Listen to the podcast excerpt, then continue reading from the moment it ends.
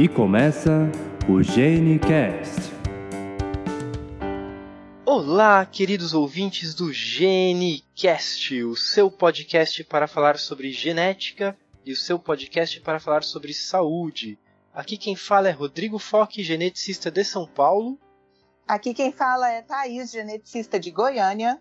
Aqui é Henrique, geneticista de Barretos. E aqui é o Vitor, geneticista de Ribeirão Preto. Muito bem, pessoal. Hoje nós estamos aqui com geneticistas, mas não só geneticistas, com oncogeneticistas, para a gente poder falar sobre um tema extremamente importante que é Outubro Rosa e câncer de mama.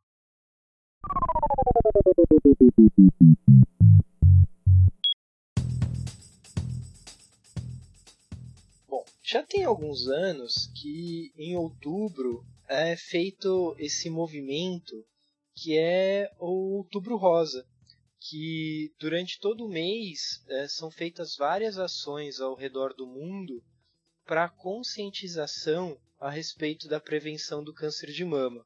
É um, um câncer que é extremamente importante, um dos cânceres mais comuns, como a gente vai ver, e ao longo do mês de outubro existem várias campanhas de prevenção. Uh, mas é, vocês sabem explicar ou sabem o porquê dessa questão do, de toda essa movimentação ao longo do mês de outubro? Por que, que, que, que foi definido outubro? Por que desse movimento uh, do Outubro Rosa?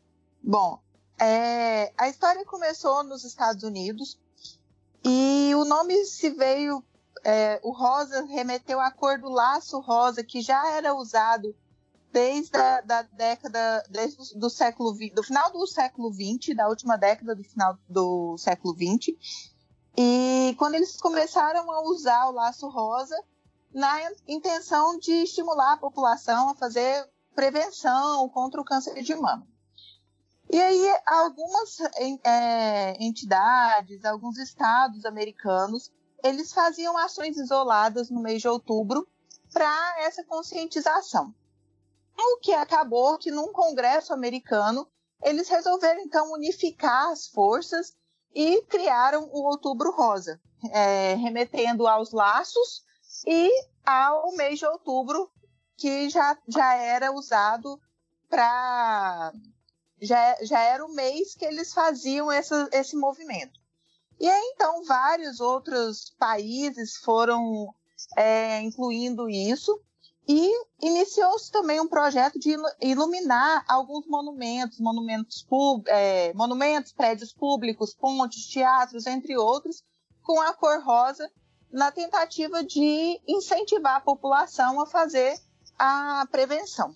É, aqui no Brasil é bem comum uh, a gente pegar alguns prédios, principalmente quem mora em grandes cidades, grandes capitais, uh, a gente passar por alguns prédios e, e, ver realmente eles iluminados de rosa, shopping centers, o Cristo Redentor no Rio de Janeiro. Uh, então é uma forma de, de alertar a população, né? É, e também a gente vê mais aparecendo na mídia a respeito do tema, uh, atores, atrizes falando mais sobre o tema, então pessoas influentes falando sobre o tema. E, e sem dúvida nenhuma isso é super importante, né? E, e eu acho que a questão da importância está associada exatamente à, à importância do câncer de mama de forma epidemiológica. Uh, então, assim, quando a gente pensa no câncer de mama, ele é comum? É, fora os tumores de, de, de, pele não, não melanoma, nas mulheres é o câncer de mama mais comum. Né? A previsão do INCA para 2018 era de quase 60 mil casos né, de câncer de mama só para esse ano, que corresponde do total de cânceres a quase 30% dos cânceres que vão acontecer aqui é, nas mulheres vão ser de mama. Então é extremamente importante, né? Principalmente num cenário em que a gente tem é, práticas que podem fazer o diagnóstico precoce, melhorar bastante é, o desfecho, né? Assim, melhorar a taxa de cura, melhorar a qualidade de vida dessas mulheres, né? É, e na verdade, né? Então, se a gente for dar conta de, de saber quantas pessoas morrem no Brasil, né? A gente tem dados é, de mortalidade lá no INCA, referentes a 2013, né? Que foram quase 14.400 mortes, né? E, e interessante lembrar que, na verdade, dessas 14.388, foram 14.206 mulheres, mas também 181 homens, né? Lembrando que, apesar de muito menos frequente, o câncer de mama também pode acometer homens, né? Tá, isso é, isso é muito importante, né? Uh, geralmente a gente não, não pensa muito, não é, não é comum a gente pensar né, em relação ao risco de câncer de mama para homem, mas uh, a verdade é que a gente sabe que além dele poder acontecer, quando acontece ele está mais ligado a uma questão de uma predisposição ao câncer de mama, né? Uma síndrome de predisposição que a gente vai falar disso, explorar um pouquinho mais o tema daqui a pouco. Em relação a, a fatores é, de risco, fatores de predisposição ao câncer de mama, uh, quais são os principais fatores que a gente pode, pode citar? É, o câncer de mama em homens, ele não só leva a gente a pensar em fatores de câncer hereditário, como também há outros fatores genéticos, como Klinefelter, que a gente também pode pensar no, no, câncer de mama em homem, né? Então, não só história familiar, mas é, existem outros fatores genéticos que também podem aumentar o risco que o homem tenha câncer de mama. É super importante, né? Quando a gente pensa no, no Klinefelter, a gente tem a questão da ginecomastia. E, se eu não me engano, a, a ginecomastia por si só é um fator de risco para câncer de mama em homens, né? Sim, sim. Então, é, lembrando, a ginecomastia é o aumento do tecido mamário no homem, né? Que pode ser causado por até por algumas vezes por medicação, outras vezes por é, sem outros fatores, né? O homem já tem essa predisposição mesmo. E o fato dele ter um aumento de tecido mamário é que aumenta o risco de, do aparecimento do câncer. Então, é importante que os homens também se cuidem, que eles também façam a prevenção. Na maioria das vezes, um autoexame é suficiente para isso. Bom, mas aí pensando nessa questão então dos fatores de risco, a gente já falou um que é a ginecomastia nos homens. Mas e outros fatores de risco? Então, Rodrigo, a gente pode ver o câncer de mama, como o Vitor falou, como um dos cânceres mais prevalentes, né? Ele é cerca de 100 vezes mais prevalente na mulher do que no homem, obviamente por causa do tecido mamário, né? Que é, no homem é pouco. Mas a questão do câncer de mama ela passa principalmente pela questão do, dos, da presença dos hormônios femininos. Então, se a gente for olhar fatores de risco associados a câncer de mama, a gente vê como alguma coisa que influencia assim de maneira pequena, mas é significativo. A mulher que teve a menstruação mais cedo, né, que menstruou lá por volta dos 8, 9 anos de idade, ou a mulher que entrou em menopausa mais tarde, né, lá para os 50 anos ou depois disso, de alguma forma ela ficou mais exposta, exposta aos hormônios, ela teria um risco relativo um pouco maior de desenvolver o câncer de mama. Da mesma forma, né, tem estudos mostrando que determinado tipo de reposição hormonal, principalmente aqueles medicamentos é, da década de 60 que tinham mais estrógeno, eles de alguma forma também aumentam um pouco o risco da, da mulher que usou por 5, 10 anos, essa questão de reposição hormonal depois que entrou em menopausa, isso pode ter, aumentar um pouco o risco de desenvolvimento de câncer de mama. Além disso, né, com a idade, a partir do avanço da idade, o, o, a incidência de câncer de mama aumenta. Então, assim, uma mulher entre os 60 e os 70 anos de vida, ela tem um risco maior de desenvolver o câncer de mama do que aquela mulher que está entre os 30 e os 40 anos de vida. Colocando isso em consideração, a gente pode também considerar outros, outras questões clínicas que podem estar envolvidas no aumento no risco de câncer de mama, que seriam é, as presenças, a presença de lesões é, com atipia na mama. Seriam alguns nódulos que né, podem ser detectados na mama de uma mulher, que não são câncer, mas a detecção desses nódulos seriam é, é, em biópsia, elas poderiam elevar duas a quatro vezes o risco de câncer de mama. Estou falando aqui de é, hiperplasias que têm atipia numa biópsia, alguma coisa do tipo. E por último, né, falar também de um fator que é bem importante, que é a presença de história familiar do câncer de mama. Então, se uma mulher tem uma história, né, a mãe ou a tia, ou mesmo irmãs tiveram câncer de mama, esse é um fator para ser considerado na estimativa de risco dela.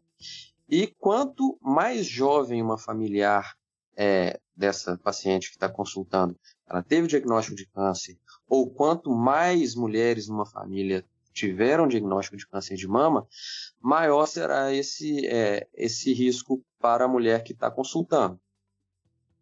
E isso, essa questão da história familiar, Henrique, é, na verdade ela está independendo de fazer parte uh, de uma síndrome de predisposição hereditária, certo? Na verdade, quando a gente olha síndrome de predisposição hereditária, a gente vai discutir isso mais a fundo, a gente está na ponta do iceberg né? Seriam aqueles genes de mais alta predisposição.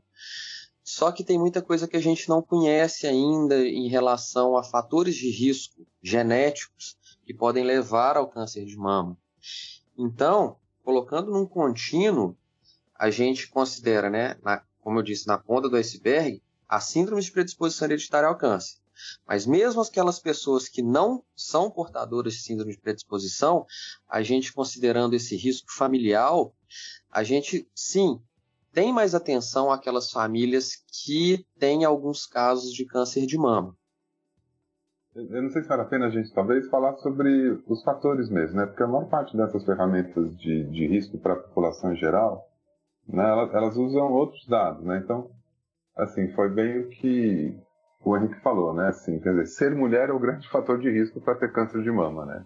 Fundamentalmente, né? Que pode dar tanto em homem quanto em mulher, mas a mulher tem um risco muito maior. E tem algumas coisas que acontecem é, durante a vida da pessoa que ela se expõe que podem aumentar o seu risco, né? Por exemplo, se você já teve um câncer de mama numa mama, seu risco de ter na outra não é o mesmo que você tinha quando você teve a primeira, né? Ou antes de ter o primeiro tumor. Né? Você tem um risco aumentado em relação à população em geral de ter um câncer na outra mama. Né? Tem questão sobre se você já foi, é, foi exposto à radiação de alguma forma né, no, no tórax, na parte superior do corpo, pelo tratamento de um outro tumor qualquer. Né? Tem a questão do sobrepeso, tem a questão do tabagismo, tem, tem várias coisas que estão aí também compondo com o efeito genético, né? É, que, que são importantes e que a gente pode eventualmente fazer alguma intervenção, né? né? Quando a questão é de hábito, como fumar, né? Quanto à obesidade, né? Tem então, falta de exercício. Então, são esses fatores são coisas que acho que a gente tem que reforçar, que são coisas que todo mundo pode fazer, né? A questão do anticoncepcional oral também, que teve um estudo recente que provou estar associado, apesar de ser um risco baixo, também o, o uso do anticoncepcional aumenta o risco. É, então, acho que é só para lembrar disso, né? Existem fatores que, assim, que são que tem um componente genético mais forte, né? Que pode ser tão forte quanto um gene só alterado causar uma predisposição muito grande, que foi assim que o Henrique estava falando, né? Até uma uma carga genética, né, falando de uma forma bem grosseira, né, quer dizer, diversas pequenas contribuições de variações genéticas causando, dando mais predisposição, e diversos fatores ambientais, né? Então, nessa composição de forças aí é que acaba tendo mais chance ou menos chance de ter câncer de mama durante a vida, né?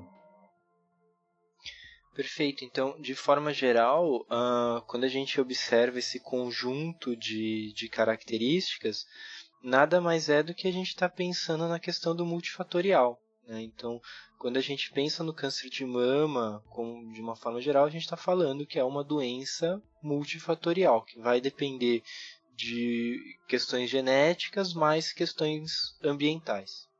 Acho falar de mamografia, não? Primeiro.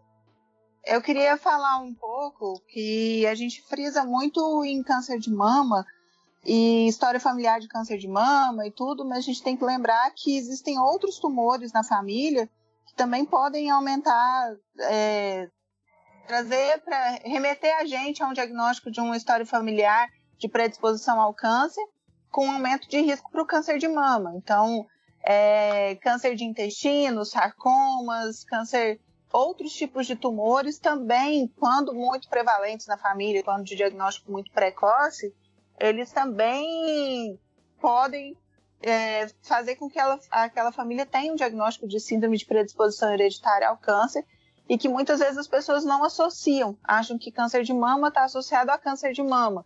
E aí, não, mas foi câncer de intestino, isso não tem nada a ver. Então não, não é bem dessa forma.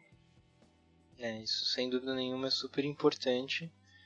Uh, e quando a gente está tá pensando em relação a, a, a, câncer, né? Então, assim, que a gente falou, o outubro rosa ele vem como uma forma de conscientização e de prevenção, né?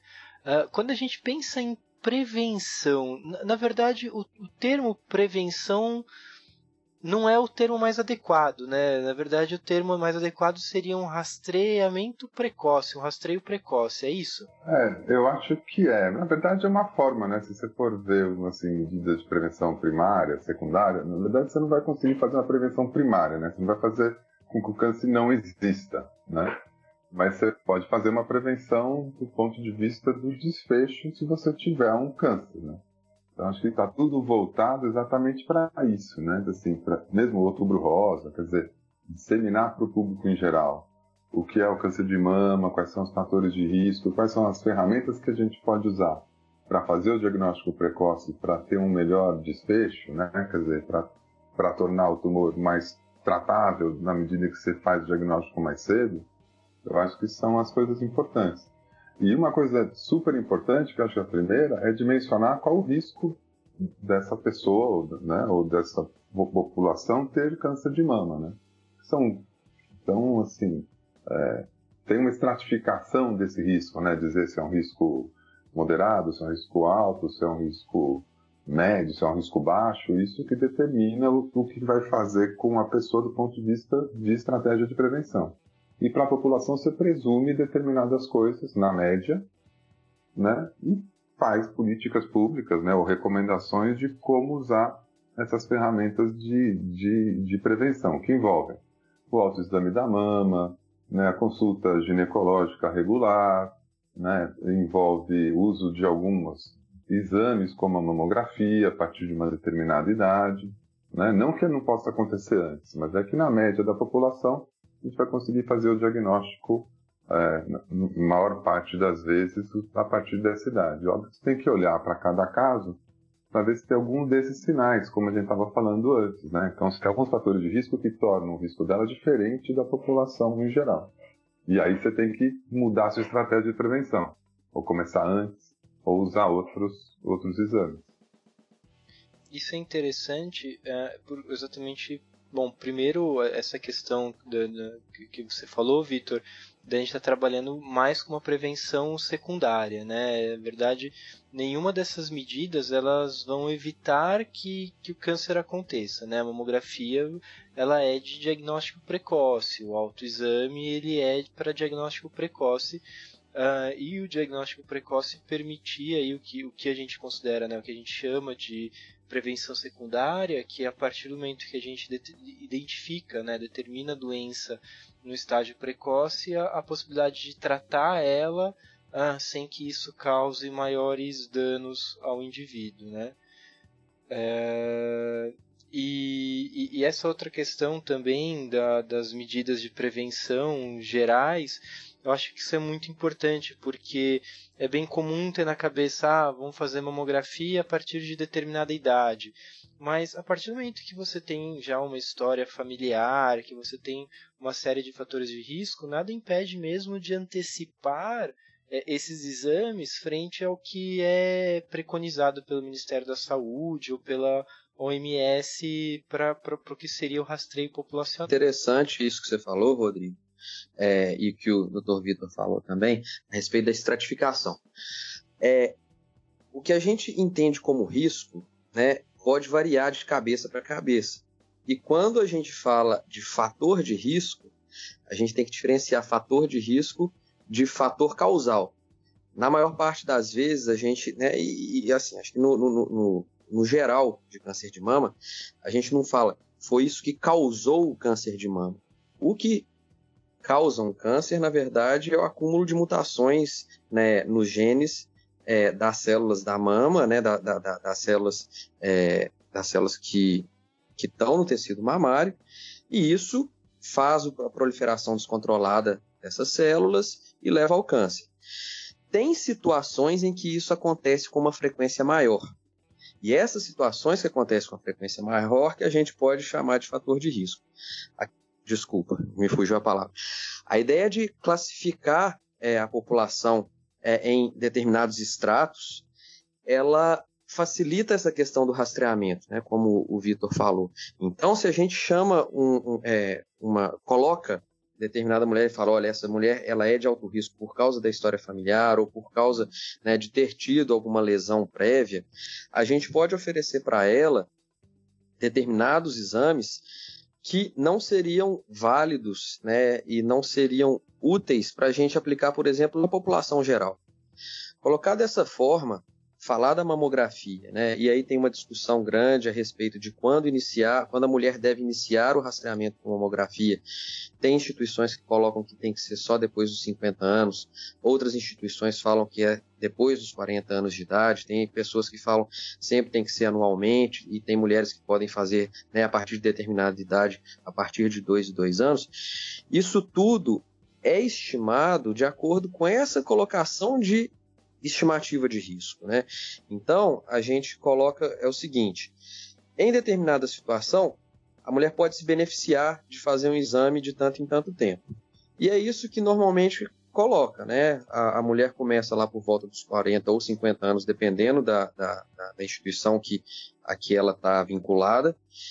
Ela deve ser submetida, então, anualmente à mamografia. Né? Essa, quando a gente fala, a de risco médio. As mulheres de alto risco, por outro lado, talvez valha a pena começar um pouco antes, ou talvez valha a pena não fazer a mamografia, mamografia e sim a ressonância magnética de mama, que tem uma sensibilidade diferente.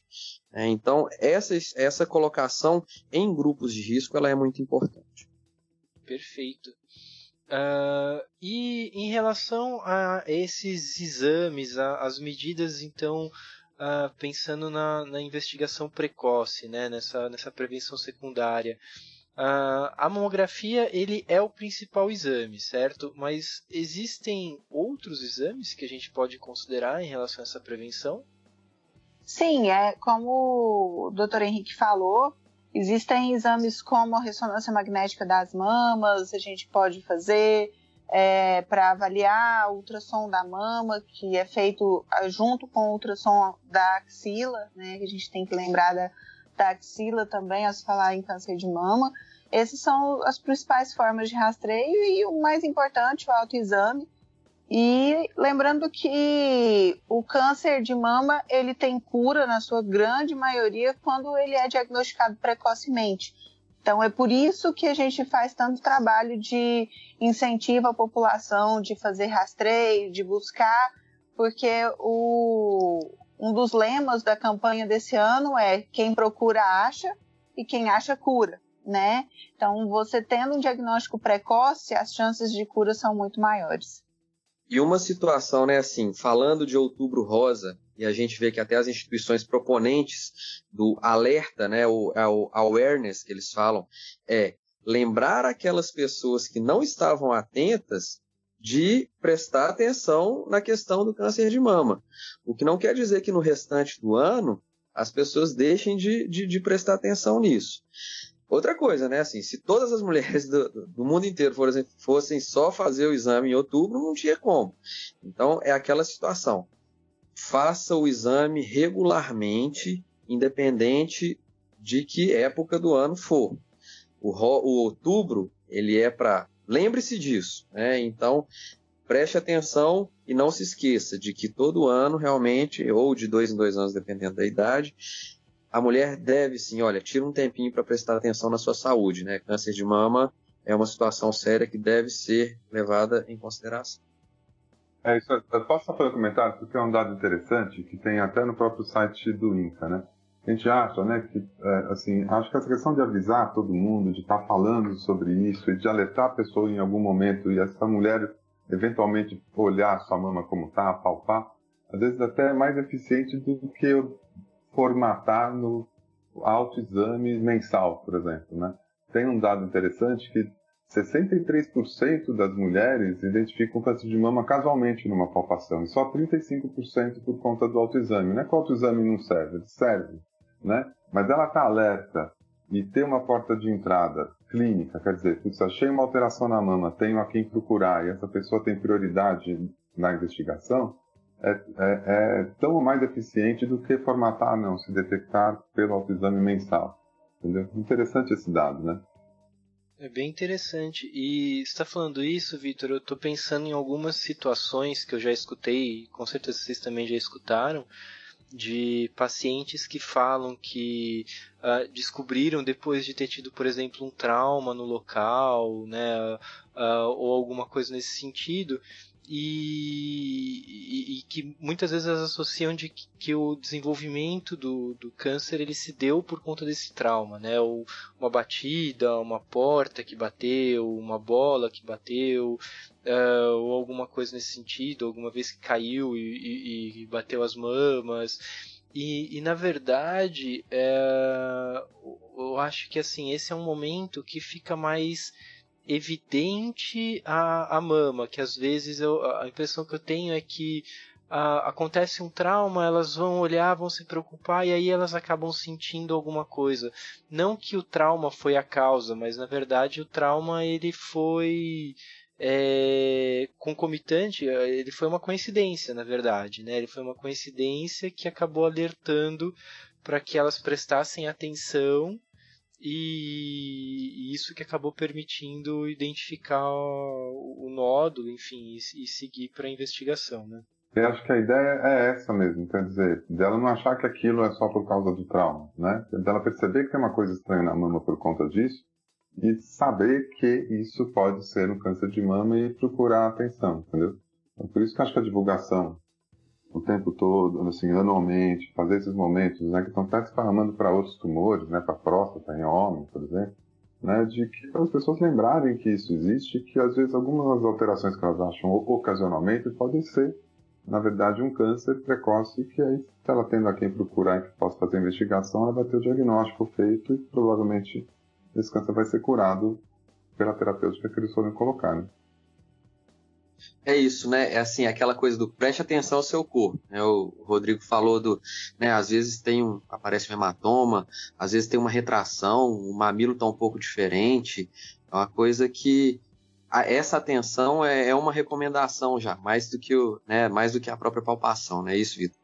E a outra coisa é que assim, a mamografia, ela é tão importante que o ideal é que não, o tumor não chegue ao ponto que a mulher seja capaz de palpá-lo.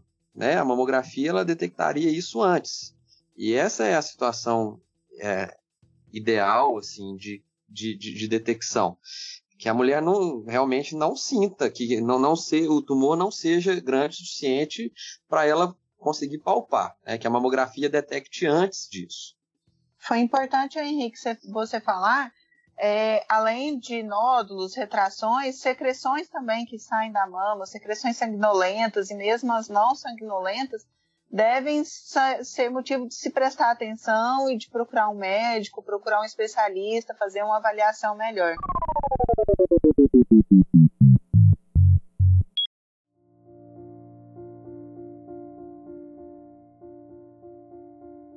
Puxando um pouco para o que é a nossa atuação uh, diária, né? Quando a gente pensa na questão uh, genética, na questão hereditária. Na realidade, a maioria dos tumores eles não vão estar associados a uma, uma síndrome de predisposição, uma predisposição genética, certo? Certo. É, Cerca de cerca de 80% dos casos eles não estão associados à predisposição hereditária, uma predisposição genética. Os outros 20% existem fatores de alto risco dos quais a gente não vai conseguir definir um gene específico. Existem aqueles casos onde a gente vai conseguir definir um gene que esteja associado a um risco aumentado de câncer naquela família. Esses casos que a gente consegue associar, uh, eu sempre tive na minha cabeça que é em torno de 5 a 10%, é isso? É, esse é o número mágico, né, para os tumores é, comuns, né, 5 a 10% de, é, dos tumores comuns, que aparecem com a idade, né, de mama, por exemplo, seriam, é, seriam hereditários, né. É, óbvio que isso varia um pouco, sim. O que é interessante a gente lembrar é que dentro, assim, a gente não está na verdade puxando a sardinha para o nosso lado, né? Dentro daquela lógica de que você tem que conhecer as pessoas e a população que você está trabalhando, estratificar os riscos, né? De, determinadas características vão apontar para um alto risco e, o, e essas pessoas que têm alto risco, uma boa parte delas está ligadas a alterações genéticas importantes e que às vezes basta a mutação em um gene só para aumentar consideravelmente a chance dela ter câncer. Então, é, a gente está dentro dessa, desse conjunto de, de conhecimento sobre o câncer de mama e como lidar com ele, a gente está bem centrado nisso, né? A causa genética é extremamente relevante para os casos de alto risco, né? E, ele, e aí a detecção é muito importante porque a prevenção tem que mudar. Muitas vezes até o tratamento pode mudar, né? Lá no, no GeneCast número 2, quando a gente falou de oncogenética, a gente fez um cast introdutório à oncogenética, a gente falou de algumas características que vão chamar a atenção para a gente pensar num câncer hereditário. Né?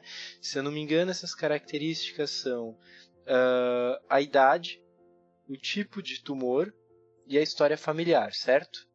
A história familiar, como a Thais falou, ela não necessariamente ela tem a presença só de outros casos de câncer de mama. Né? Pode ser, por exemplo, câncer de ovário, que está muito relacionado a uma síndrome específica que é relacionada aos genes BRCA1 e BRCA2. Ela pode estar associada ao, aos tipos de tumor né, na infância, os carcinomas de suprarrenal, de sistema nervoso central, e os sarcomas, de forma geral, na síndrome de Lifraumene, esses são os mais frequentes. Mas também, também, uh, mas também a gente vê casos, sim, de câncer de mama. E uma situação interessante, como a gente lembrou naquele outro cast, que essa história familiar, ela pode vir do lado materno ou do lado paterno. E nas síndromes específicas, ela vem de um lado ou de outro, né? Então, assim, às vezes os pacientes perguntam, ah, não, tem desse lado da minha mãe, mas tem parente do meu pai, isso aí vai somar. A gente está falando aqui de síndromes hereditárias autossômicas dominantes, na, né, no câncer, caso de câncer de mama, é, são as autossômicas dominantes. Então a gente vê um padrão de um ramo da família se repetindo, recorrendo. O tipo, é, fora a questão da história familiar, o tipo específico de câncer de mama mais relacionado à hereditariedade é o tipo, é o triplo negativo, né, comumente chamado de triplo negativo. Os receptores hormonais e um outro receptor chamado HER2 estão ausentes. Nesses casos, até cerca de 30% dos cânceres de mama triplo negativo estão relacionados à mutação no BRCA1 e BRCA2. E aí a gente pode lembrar também, a gente falou, né, é, história familiar, tipos específicos e a idade jovem. Se uma mulher abaixo de 30 anos, de 35 anos, ela tem diagnosticado câncer de mama, pelas recomendações da ANS, ela já teria indicação de fazer algum teste genético para avaliar é, síndrome de predisposição. Se ela teve abaixo, aí né, me fugiu o critério certinho, mas se ela tem abaixo de 45 ou, ou 40, de 50 anos, mas tem história familiar, isso aí vai variando de acordo com os critérios da ANS, é, isso também entra na indicação de fazer a, a, a investigação. Fora isso, tem algumas populações específicas que têm até um, uma, uma, prevalência maior de mutações nesses genes de predisposição, então elas teriam indicação também de fazer, de fazer essa investigação de, de, de né, das síndromes hereditárias. Você falou da, da ANS, Henrique, só para a gente situar, a ANS, né, Agência Nacional de Saúde, é, é o órgão que regulamenta os planos de saúde de forma que eles estabelecem a cada dois anos aquilo que o plano ele é obrigado, né, por lei, a, a oferecer de cobertura para pro, os associados, né, para pro, os pacientes. E o, os, os, principais exames para investigação de síndromes de predisposição hereditária ao câncer de mama eles são, por lei, de cobertura obrigatória pelos planos de saúde. Né? Estou falando dos critérios mais especificamente pro, pensando no BRCA1 e BRCA2, que são os dois genes mais importantes. Né? Isso. Os, é, o, o, os critérios atuais da, da ANS, eles partem do mais comum, né, a questão do BRCA1 e BRCA2, ou de alguma síndrome com características próprias, né? Tem umas síndromes raras que também já, né, o, o, o, o critério contempla. Mas uma coisa interessante que, né, a, a, a gente está até na, na, na, dianteira, assim, de, de países que oferecem esse teste, pelo menos na saúde suplementar, é que uma vez que a gente não identifica a, a mutação no BRCA1 e BRCA2, a gente tem como ferramenta já uma indicação de fazer uma busca mais ampla entre outros genes de predisposição, pensando em outras síndromes de predisposição. É o que a gente chama dos painéis genéticos né, para síndrome de predisposição ao câncer. É, perfeito. Eu só quero ressaltar, Henrique, uh, quando a gente está pensando em, investigação, é, é reforçar mesmo isso, que existem uma série de critérios que vão indicar que uma pessoa ela tem indicação de investigar, né? Uh, na realidade, assim, que nem a gente falou, a maioria dos casos de câncer é, de forma geral, mas a gente falando em câncer de mama em específico, eles não vão ter essa característica de estarem associados a uma síndrome de predisposição.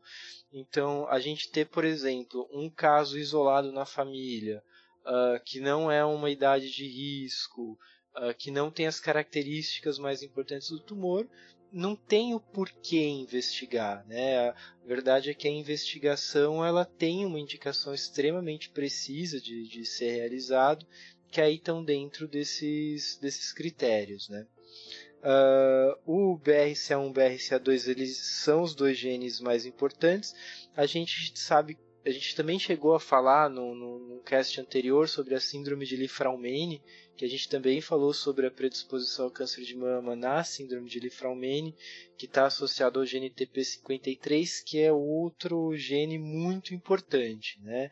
Uh, e quando você fala do painel, uh, pensando no painel, o painel ele vai contemplar não só o BRCA1 e BRCA2, mas o TP53 e alguns outros genes também que estão associados a alto risco. É, e é bom frisar também, como já foi dito nos outros casts de, de oncogenética, que de preferência o exame, quando a gente fala em ter, fazer o teste e tudo, a indicação é para o paciente que teve o câncer. Então, de preferência, sempre que possível, tentar buscar o paciente que teve câncer para tentar identificar qual é o fator de risco daquela família, qual é o gene daquela família, se tem alguma alteração genética naquela família que esteja aumentando o risco. E aí sim, após a identificação dessa alteração, é que a gente vai buscar nos pacientes que não tiveram câncer a, a presença ou a ausência da mutação para a gente poder fazer o aconselhamento e indicar aqueles que têm a necessidade de fazer um rastreio e aqueles que não têm. Então, não é todo mundo da família que está em alto risco, se a gente fosse pensar em matemática certinha, seria 50%. Lógico que a gente não é matemática, né? Então não é bem assim. Mas isso falando nos fatores de que são dominantes, nas doenças, a grande maioria são doenças dominantes. Então, seria em torno de 50% da família teriam indicação de fazer um rastreio precoce, de fazer um, um, um é, talvez uma cirurgia ou alguma outra é, atitude na forma de prevenção. É, e a outra metade que não tem a mutação, a outra metade da família que não tem a mutação, o rastreamento de câncer é o mesmo da população em geral, então não teria a necessidade. Então não é porque ah, minha família tem um risco aumentado, eu vou ter câncer, eu tenho um risco aumentado. Não, a gente precisa identificar quais são desses familiares que têm esse risco aumentado. É, eu acho, Thaís, posso só fazer um comentário só? Porque eu acho que a Thaís, agora a gente está chegando numa praia que é bem, é, talvez, o que diferencie é, a, a, quem tem uma formação mais em genética médica e clínica, né, do que o, os outros profissionais de saúde que estão também é, dando atenção para câncer, né? É que esse cuidado com, o, com, a qualidade da informação que você tem, que você consegue passar para o paciente poder tomar uma decisão, eu acho que a gente tem por formação, que eu acho que é uma coisa legal. Porque esses exames, eles, eles não são exames inócuos, né? Assim, ah, acho que tem uma restrição, por exemplo, é, para os convênios, não é uma restrição, uma garantia para eles de que está sendo feito de uma forma adequada, é que é, e está garantida pelas diretrizes, é que um médico geneticista tem que fazer a indicação do exame. Por quê? Porque o contexto do aconselhamento genético é extremamente importante para isso. Porque envolve todas essas coisas que a gente está conversando aqui. Envolve ter o exame na mão, a pessoa saber exatamente para que, que esse exame vai servir. Ele pode estar muitas vezes é, servindo para confirmar que uma suspeita de que é uma síndrome de, de, de, predisposição, mas também pode estar afastando isso, foi o que a Thais falou, né? Falando, você não está sob risco. E um número que não é pequeno das vezes, às vezes você encontra alterações que o significado é incerto, né? Ou seja, que a gente não sabe exatamente o que fazer com aquilo, né? Então, é, e mesmo resultados negativos em que você simplesmente ainda não sabe por que, que ela tem aquela história familiar é, grande ou tem a idade precoce, tá certo? Isso envolve outros fatores. Então, a gente trabalha com uma certa uma incerteza que a gente tem que trabalhar com, com a, a, a mulher e a família que a gente está atendendo, né? A mulher, o homem, né? E a família que a gente está atendendo. Eu acho que isso a gente tem que, que reforçar sempre. Então, que não é um exame banal, né, fazer uma investigação genética disso, né, porque existem diversas particularidades que a pessoa tem que ter conhecimento antes para tomar a decisão de fazer e no retorno é, do resultado também compreender exatamente o que significa. E não é fácil, né? Todo mundo aqui já deve ter tido essa experiência, não é fácil. As pessoas precisam tomar um cuidado na hora de pegar o resultado do exame porque existem algumas alterações descritas que não, na realidade, não significam que o exame é positivo, são variantes de significado incerto, e que isso não indica que o paciente tenha que fazer algum rastreio mais importante, apenas que ele tem que ficar mais atento até que essa, haja uma reclassificação dessa variante, para a gente saber se ela é mesmo positiva ou não, sendo que na grande maioria das vezes essas variantes são reclassificadas como é, benignas e que não fazem, que vão, não estariam descritas no exame da parte dessa reclassificação. Então seria um exame normal. Então tomar cuidado porque uma alteração no exame nem sempre significa um exame positivo. Então, Rodrigo, é, quando a gente olha, né, a gente já, come, já comentou por aqui tudo, mas vamos ver mais a fundo, mais rapidinho. A, quando a gente fala de predisposição hereditária ao câncer, as síndromes de, de alta penetrância, né, cerca de varia muito com a literatura, mas assim, tem gente que fala que até 60%, tem, tem outros trabalhos que falam por volta de 30%. Dos casos hereditários que a gente vê várias gerações né, de pessoas acometidas estão relacionados ao gene BRCA1 e BRCA2. O gene BRCA1 e BRCA2, né, além, do caso de, além de câncer de mama, está associado a câncer de ovário, tem casos de câncer de próstata na família e mais raramente pâncreas e, e, e bem raramente mesmo, mas BRCA2 é câncer de mama em homem e, e câncer gástrico. Bom, fora o BRCA1 e BRCA2, importante que você já mencionou na população brasileira, a mutação no gene TP53. A gente tem é, a, a, síndrome de Lifraumene, que mulheres bem jovens né, desenvolvem câncer de mama, mas também isso aí é, é variável. Essa síndrome ela está presente, né, é, foram identificadas em cerca de 0,3% da população da região sul e sudeste do Brasil.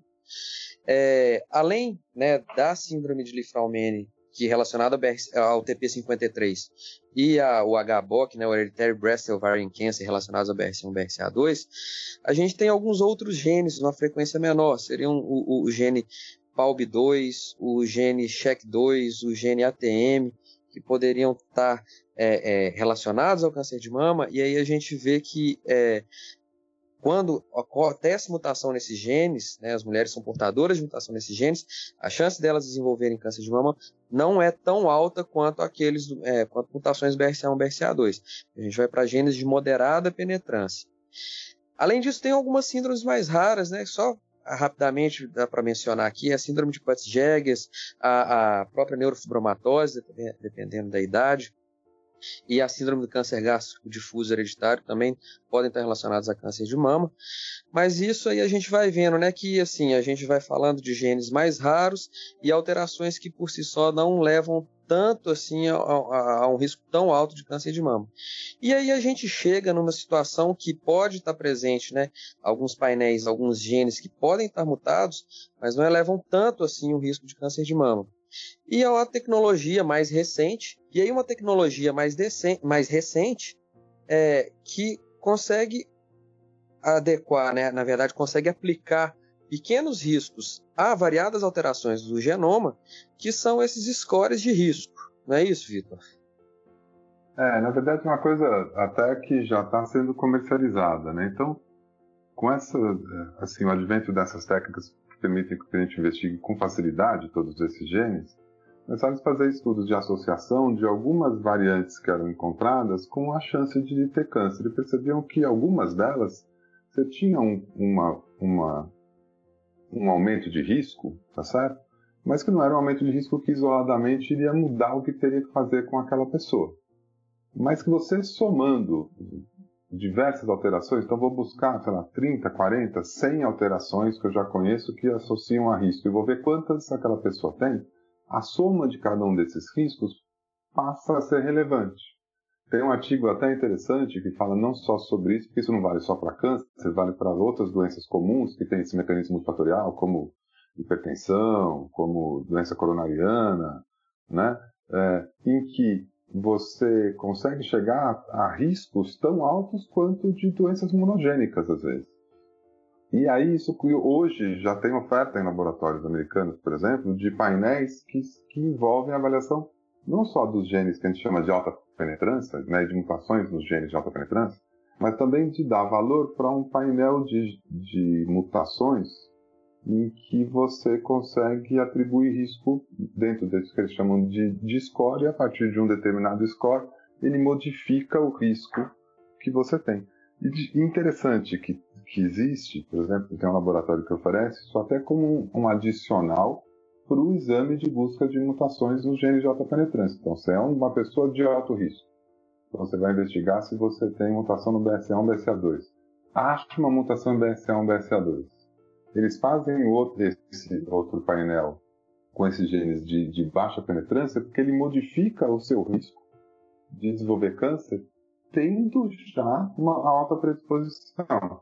Então, é óbvio que isso daqui é, é uma das utilidades, e a outra, óbvia, né, é poder fazer isso em populações, mais dia menos dia, saber, e, e dentro daquela lógica de estratificação de risco, né, de quem é que tem mais risco, quem tem menos risco, e aí poder sim dirigir a prevenção. Isso é uma coisa relativamente nova. Tem muito viés, eu também vi recentemente é, num congresso, né? Dentro da população africana, por exemplo, tem é, o mesmo painel para uma população, algumas das variantes estão mais relacionadas à proteção do que a risco. Então você não pode simplesmente pegar uma coisa que foi feita em, em população caucasiana, europeia ou americana e transportar para um outro país, achando que os valores de risco para cada uma dessas alterações é o mesmo em todas essas populações, tá certo? Isso tem que ser adaptado para a população que você tem aqui. E num país como o nosso, isso deve ser extremamente variável, né? Então é um desafio, mas a tecnologia para fazer existe, né? E aí precisa só do conhecimento aí para poder fazer essas associações. Isso, essa talvez seja uma das, uma das grandes mudanças aí no, no paradigma que a gente usa, né? Porque os geneticistas, principalmente, eles estão muito acostumados, nós, né? A a trabalhar com, com uma coisa meio binomial, né? Quer dizer, eu tenho a mutação patogênica ou não tenho a mutação patogênica. Se eu tenho a mutação patogênica, eu tenho risco aumentado. Se eu não tenho, não tenho risco aumentado. A gente está passando para um, um outro lado da história, que é um gradiente. Eu tenho mais ou menos risco, tá certo? Quantificado por isso. E é difícil a gente fazer essa adaptação e, e, saber exatamente a partir de qual ponto isso vai mudar o que tem que ser feito com a pessoa do ponto de vista de prevenção. Então, isso eu acho uma coisa legal. E a outra coisa que eu queria lembrar, até porque nessa versão do NCCN começou a entrar, é que a gente falou muito sobre a indicação dos exames é, em função de ter é, história familiar ou de ter outros, outros tumores. Mas uma das portas de entrada hoje para a investigação de, de mutação em BSA1, BSA2 e outros genes é a avaliação do tumor. Né?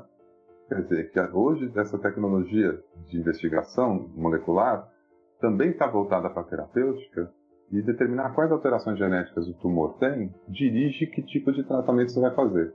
E nessa investigação, às vezes você acha mutação em BSA1 ou BSA2 ou outros genes, TP53, no tumor. E isso tem repercussão no que você tem que fazer com a pessoa que teve esse tumor, não é? Isso é uma coisa relativamente nova, né, como indicação. Você falou em porta de entrada, Vitor. É, é. é, interessante realmente a, a questão assim, né? A pessoa fe, é, teve o diagnóstico de algum tumor, ela faz um teste genômico é, que poderia indicar determinada quimioterapia, né, determinada droga, e isso, inclusive, tá, tem algumas delas relacionadas à mutação no BRCA1 BRCA2, e a coisa, mais uma vez, multidisciplinar de dar um andamento não só direcionando para o tratamento daquele tipo de tumor, mas uma abordagem familiar se alguma alteração que a gente chama de germinativa, né, é, pode estar tá correndo naquela família mais uma vez, né, é, é falar das múltiplas é, utilidades que esse, esse, teste pode, pode servir. É, então, assim, é, se aquela pessoa identificou e tudo, pode ser que uma irmã dela se beneficie dessa informação é, para poder fazer um rastreamento mais adequado. Uma outra coisa que você falou interessante também é, a partir do momento que a gente tem esses scores, a gente poder direcionar determinado é, tipo de rastreamento para determinada população, mas a gente economizar, por exemplo, e deixar de oferecer para aquelas pessoas que agora são classificadas em baixo risco também, né? Seriam aquelas pessoas que, olha, através desse screening acabou que foi, foi não foi identificado um alto risco. E será que talvez essas pessoas não precisariam então de fazer tão frequentemente determinado tipo de exame de rastreamento? É por aí, é por aí. Acho que o futuro é por aí mesmo, né?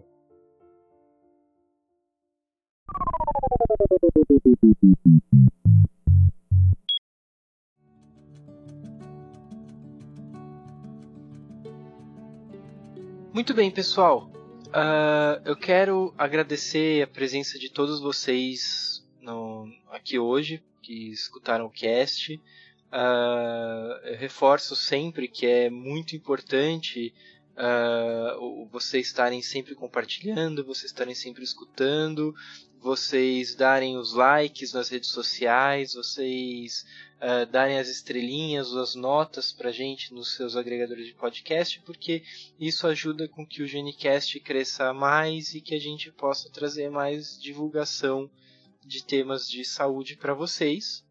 Lembrando que vocês podem encontrar o Genicast em todas as redes sociais como Genicast Podcast, então seja Facebook, Twitter, Instagram, YouTube, buscando por Genicast Podcast.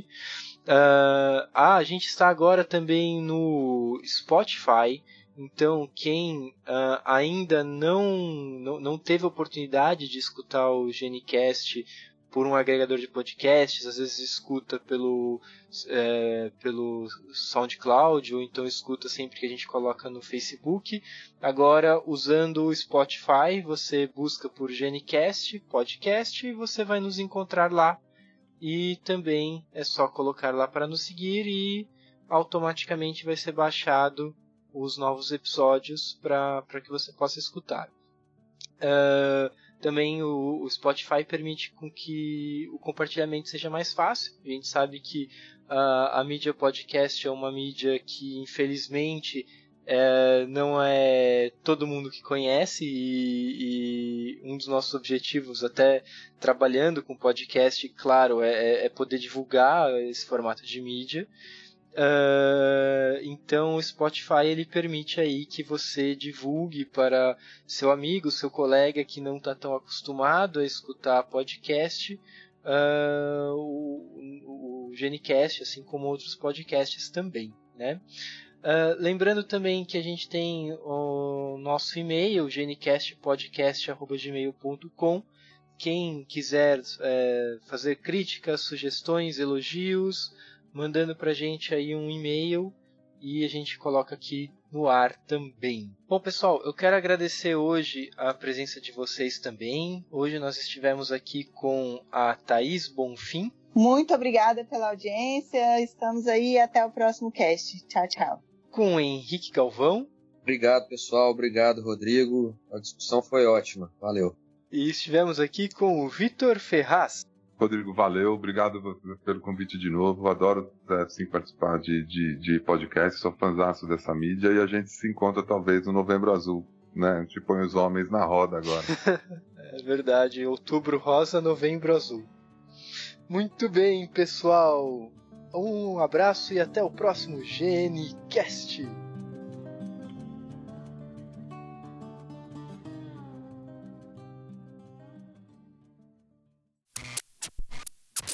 Esse podcast foi editado pelo Pod História. podhistoria.com